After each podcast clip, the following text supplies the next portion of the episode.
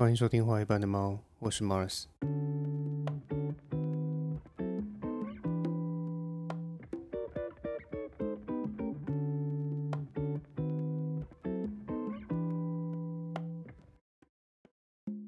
这个礼拜最重磅的新闻，大概就是礼拜三上午忽然蹦出来的蓝白河嘛。那虽然从那六点声明的内容来推算的话，如果双方都没有想要保派掉的话，啊，尤其是柯文哲不会最后翻脸不认账，那根据那份声明，最后的局势大概就是侯正科复的情况嘛。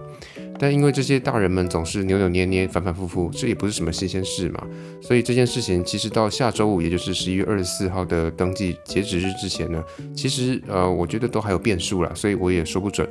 那今天就不谈这个，所以今天谈的是上周五，也就是十一月十号的时候，这个前台北市长 A.K.A 啊，民众党总统候选人柯文哲，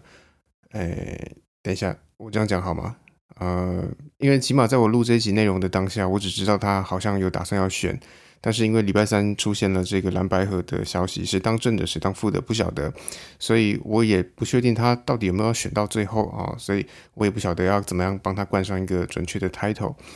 因为毕竟目前为止唯一一个确定要选的人呢，就只有民进党的赖清德而已嘛。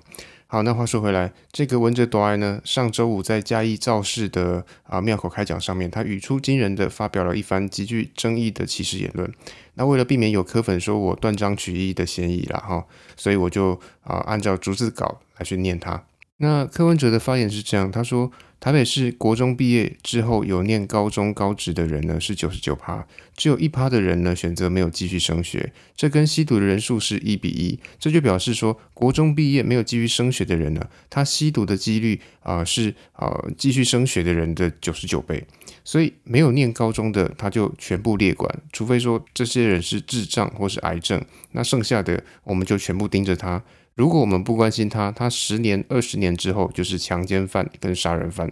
对穷人啊，社会的弱势者好，不是施舍，也不是怜悯，而是保护自己。为什么呢？因为你现在不照顾他，他十年后、二十年后就是那些强奸犯、杀人犯。那此话一出，当然是让科粉以外的所有人一片哗然啊，纷纷觉得说：天哪，这是什么啊？跌哥倒菜德的滑坡推论？这种根据个人主观偏见的言论，真的叫做科学、理性、务实吗？首先，国中毕业以后没有继续升学的人数，真的就跟吸毒的人数一样多吗？不要讲说完全一样啦，只要差不多就好。那难道就能够直接推论成这些吸毒的人都是那些只有国中学历的人吗？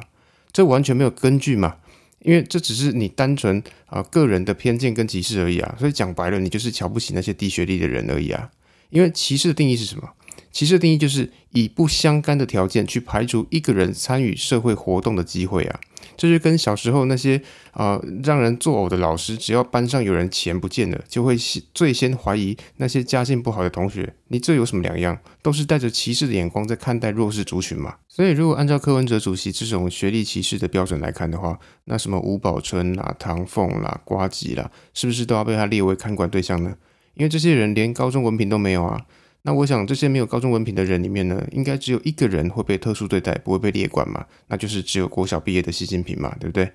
因为不晓得按照啊柯主席的想法，习近平是不是也有吸毒呢？所以这算什么科学理性？科学个屁！要讲科学，你起码要先看数据嘛。根据警政署网站上的公开资料显示，去年二零二二年全国吸食毒品的嫌疑犯总共是啊三万九千九百六十四人，那其中。国中以下含国中的比例占总数的百分之二十五，那高中以上的学历占比呢，则是百分之七十五。所以，请问这跟学历有什么关系？只有国中学历的人，不要讲说啊，就等于吸毒犯，他连吸毒的比例都比高中学历以上的人还要来得低，好吗？所以你到底是在攻他小？那另外，杀人犯的部分，根据数据显示，啊，台湾的杀人犯只有五趴左右是女性。而有九十四点多趴呢是男性。那如果根据柯主席的论点，我们应该如何看待这个悬殊的比例呢？难道是啊这些有国中学历的男女比例就是九十五比五吗？应该不是吧？那其实只要是稍微有读过政治学啊、经济学或社会学的人都知道，如果我们要讨论任何两个或是两个以上的事件是不是具有相关联性。我们一定会用的方法就是统计学里面的回归分析嘛，因为这才能够去量化变数之间的相关强度啊。那什么叫做回归分析？用最简单的例子来说，就是如果我们要检视湿度跟发霉程度的相关联性，那我们一定会在同一个空间里面用不同的湿度，然后去观察它发霉的程度嘛。如果湿度越高，那发霉程度就越严重的话，那我们就可以把各种湿度跟发霉程度的这个散布数据画在同一个表上面，然后得到一条啊趋势线。那这条趋势线呢，就叫做线性回归嘛。那用更白话来说，呃，这条趋势线呢，就是数据的平均数值了哈。所以，如果所有的数据都很靠近这条趋势线的话，那我们就会说这两者之间确实有一定的相关联性。反之，如果数据都是很离散的，距离趋势线都很远，那我们就会说这两者之间它们的相关联性就会比较弱嘛。那如果以上这段话你完全没有听懂，那也没关系，因为统计学本来就是一门很专业的学问。你如果没有学过的话，听不懂也是很正常的。所以我知道我自己也必须在这边适可而止，不然有些听众可能会崩溃。但是话说回来，台大医学院不可能没有教统计学，因为医学本身就是一个非常依靠统计的科学。比方说药物的施用，它会得到什么样的效果，这完全就是回归分析的领域嘛。所以我觉得，呃，柯文哲主席会说出前面那段话，反而让我有点匪夷所思啊，因为它是很不正常的一个状况嘛。那如果你听不懂前面的什么回归分析也没关系，我这边用另一个更容易懂的方式讲给你听，也就是逻辑，就是高中数学第一课的内容，若 P 则 Q，但是不等于若 Q 则 P，这很容易理解啊。比方说有火就会有烟，那难道有烟就一定会有火吗？当然不是嘛。比方说干冰是不是有烟呢？有啊，可是它有没有火呢？没有嘛，对不对？因为逻辑学是这样的，虽然规律是若 P 则 Q，但是你反过来推论说若 Q 则 P，它不见得就会对，它只是偶尔会对。但这种状况呢，在逻辑学上会归类在另一个分类，叫做弱且为弱，是一种特殊的双向蕴含关系。那未免说，呃，这一集有太多大家听不懂的东西，我直接以这个民众党的主席柯文哲他的呃说的这些内容来举例。比方说，如果我们去审视那些犯罪者的生长背景，都会发现说他们的生长背景都是支离破碎的。那么我们就能够以此去推论说，但凡是这些支离破碎的生长环境，比方说什么单亲家庭啊、隔代教养啊、低收入户之类的，就一定会养出犯罪者吗？当然不行嘛，这就是上面说的，就是把若 P 则 Q 转换成若 Q 则 P 的一种谬误嘛。因为很简单嘛，就算我们去检视所有犯罪者的家庭背景，而这些犯罪者都那么刚好都是一些社会的弱势族群，都是一些什么单亲家庭啊、隔代教养啦、低收入户之类的，那难道我们就能够以此去回推说，只要是弱势族群，他就一定会成为犯罪者吗？当然不行嘛，因为你乍听之下你就知道这逻辑有问题嘛。因为就算出生于弱势族群的啊犯罪者有上万啊，但是整个社会的弱势族群有多少？他可能有数十万甚至上百万的人嘛，所以你不能够一竿子打翻一条船啊！凭什么弱势族群就一定要跟犯罪画上等号？凭什么你柯文哲一张口，这些弱势族群就要无端的被污名化跟标签化呢？那秉持着平衡论述的原则呢，我这边也必须为柯主席的言论稍微辩护一下，以示公平。我知道社会上应该有不少人都有类似的偏见，所以也会认同柯主席的这番言论，觉得说哦，对啊，从犯罪者的家庭背景来看，他们确实多数都来自于这些弱势族群嘛，所以他认为说啊，弱势族群天生就比较容易成为犯罪者，这种想法有什么错呢？那当然，我也非常好心的为抱持这种想法的人呢，找出一些可以站得住脚的学术理论根据。也就是芝加哥大学的经济系教授史蒂芬·李维特在二零零一年的一篇论文，叫《啊堕胎合法化对犯罪的影响》的这篇研究。那为什么美国的犯罪率会忽然的降低呢？李维特教授的答案是因为堕胎合法化。李维特他拿出数据说话，他说，透过分析数据，无论是更严格的呃枪支管控啊，或是更多的死刑、更多的警察，或是更成功的逮捕更多的罪犯，虽然都有效的。降低了美国的犯罪率，但它并不足以充分的解释犯罪率下降的根本原因嘛？那这个研究背后隐藏的思维呢？其实也跟科主席一样，都认为说这些犯罪者们的生长环境啊，会影响他的啊知识水平还有认知水平。那无论是生产环境也好，知识水平或认知水平也好，这些种种的因素，它会直接去左右这些人的犯罪动机和犯罪几率。那因为真正的原因在于说，这些方法都只是降低了犯罪的短期供应，是一种斩草不除根的做法。这些方法并没有真正的啊解决到犯罪的长期供应问题。因为降低犯罪长期供应的主要原因呢，是美国二十世纪七十年代初通过的堕胎合法化的法案嘛。那这个法案呢，让美国的堕胎率上升，那些呃因为意外怀孕而出生的孩子，它数量就因此而减少嘛。而在犯罪率高的不良环境中，过早或意外怀孕的比例是比较常见的情况嘛。也就是说，那些更可能会诞生在犯罪率高的不良环境中的。啊，一些小朋友他就因此而减少了嘛？那你可能早就听说过这篇堕胎合法化降低犯罪率的研究，因为这是李维特最著名，同时也是啊最具争议的一篇论文。但李维特也说，他说啊，你必须要调整看待问题的角度，然后把问题指向本质之上，你才会看到真相的本源。那当然，这只是一句好听话啦，因为这本身并不具备任何实质性的解释嘛。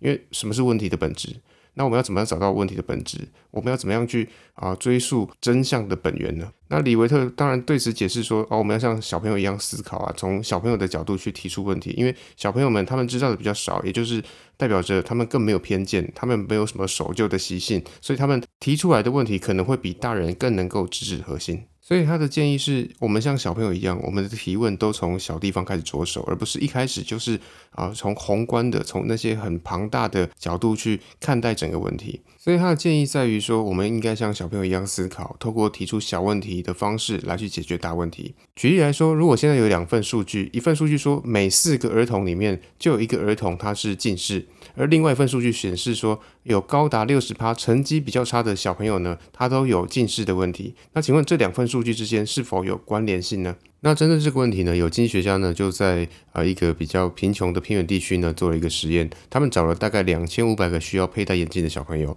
然后为其中一半的小朋友提供了免费的眼镜，而另外一半呢则照旧，也就是没有佩戴眼镜。那他就是要啊建立一个实验组跟对照组的状况嘛，结果发现佩戴了眼镜的小朋友呢，比另外一组没有佩戴眼镜的小朋友，他们多学了大概百分之二十五到五十的知识。这当然不是说。只要解决近视问题，就等于解决了教育问题。这背后的意义是：啊，当你一心想要去解决那些大问题的时候，你很容易错过那些不起眼，但是却能够带来局部改变的一些小问题。所以，李维特的堕胎合法化降低犯罪率的研究引起了许多争议，而李维特本人也不否认说，啊，堕胎合法化跟降低犯罪率它是存在关联性，但是并不是直接的因果关系嘛，因为。复杂的现象不可能只有简单的是与否的这个答案，也不可能只有单一的因果关系啊！因为一个现象的发生，往往都是由许多不同的因素共同导致的，而不是单一因素嘛。以美国犯罪率下降的这个现象来看，上面提出的所有因素，无论是枪支管制啦，还是更高的逮捕率，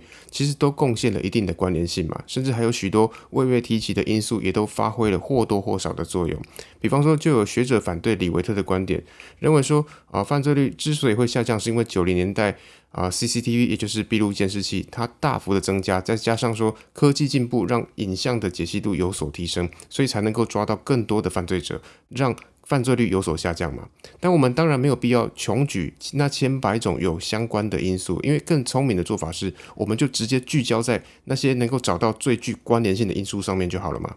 所以换句话说，李维特认为堕胎合法化比其他的方案在降低犯罪率上面有更高的关联性，并不是说堕胎合法化是唯一导致犯罪率下降的一个因果关系嘛。因为复杂现象背后不可能只有单一的因果链嘛，这虽然是理性思考的一个尝试，但相信我，很多时候我们并不是不知道事物之间是只有相关联性，而不是有直接的因果关系。但是因为习性跟直觉会让我们自然而然的认为说，哦，两个事件之间它只有单一的因果关系嘛。所以我的建议是在你对任何现象做出分析之前，最好先养成自己把所有因素都看成是相关联性，而不是绝对的因果性。并且给所有可能的因素一个相关系数嘛，例如前面提到的降低犯罪率，那更严厉的枪支管理办法对犯罪率的相关性可能是十趴，那增加警务人员的数量可能是二十五趴，而堕胎合法化可能是四十趴嘛。那当然，如果你要非常精准的去计算出每件事情之间的相关系数，那就需要一定的统计学知识跟极大量的数据嘛，而不是像柯文哲那样根据自己的偏见去信口开河啊。所以话说回来，就算我帮这个文哲朵爱找出他的理论基础，但其实我也很难帮他的言论合理化，因为这完全就是他个人的歧视跟价值观扭曲啊。简单来说，他就是那种德智体群美这五项评分里面，只要智这个项目拿到最高分，那其他都不及格也没关系的那种价值观嘛。也就是汉文化传统上面最讲究的万般皆下品，唯有读书高的思想嘛。但如果同样以汉文化的传统来说，我只想提醒柯主席一件事：在汉文化里面，虽然有万般皆下品，唯有读书高的这种刻板印象，但请你不要忘记，还有一句话说“仗义每多屠狗辈，负心多为读书人”的这种说法。因为斯文败类、衣冠禽兽跟道貌岸然的伪君子，在这世上其实所在多有嘛。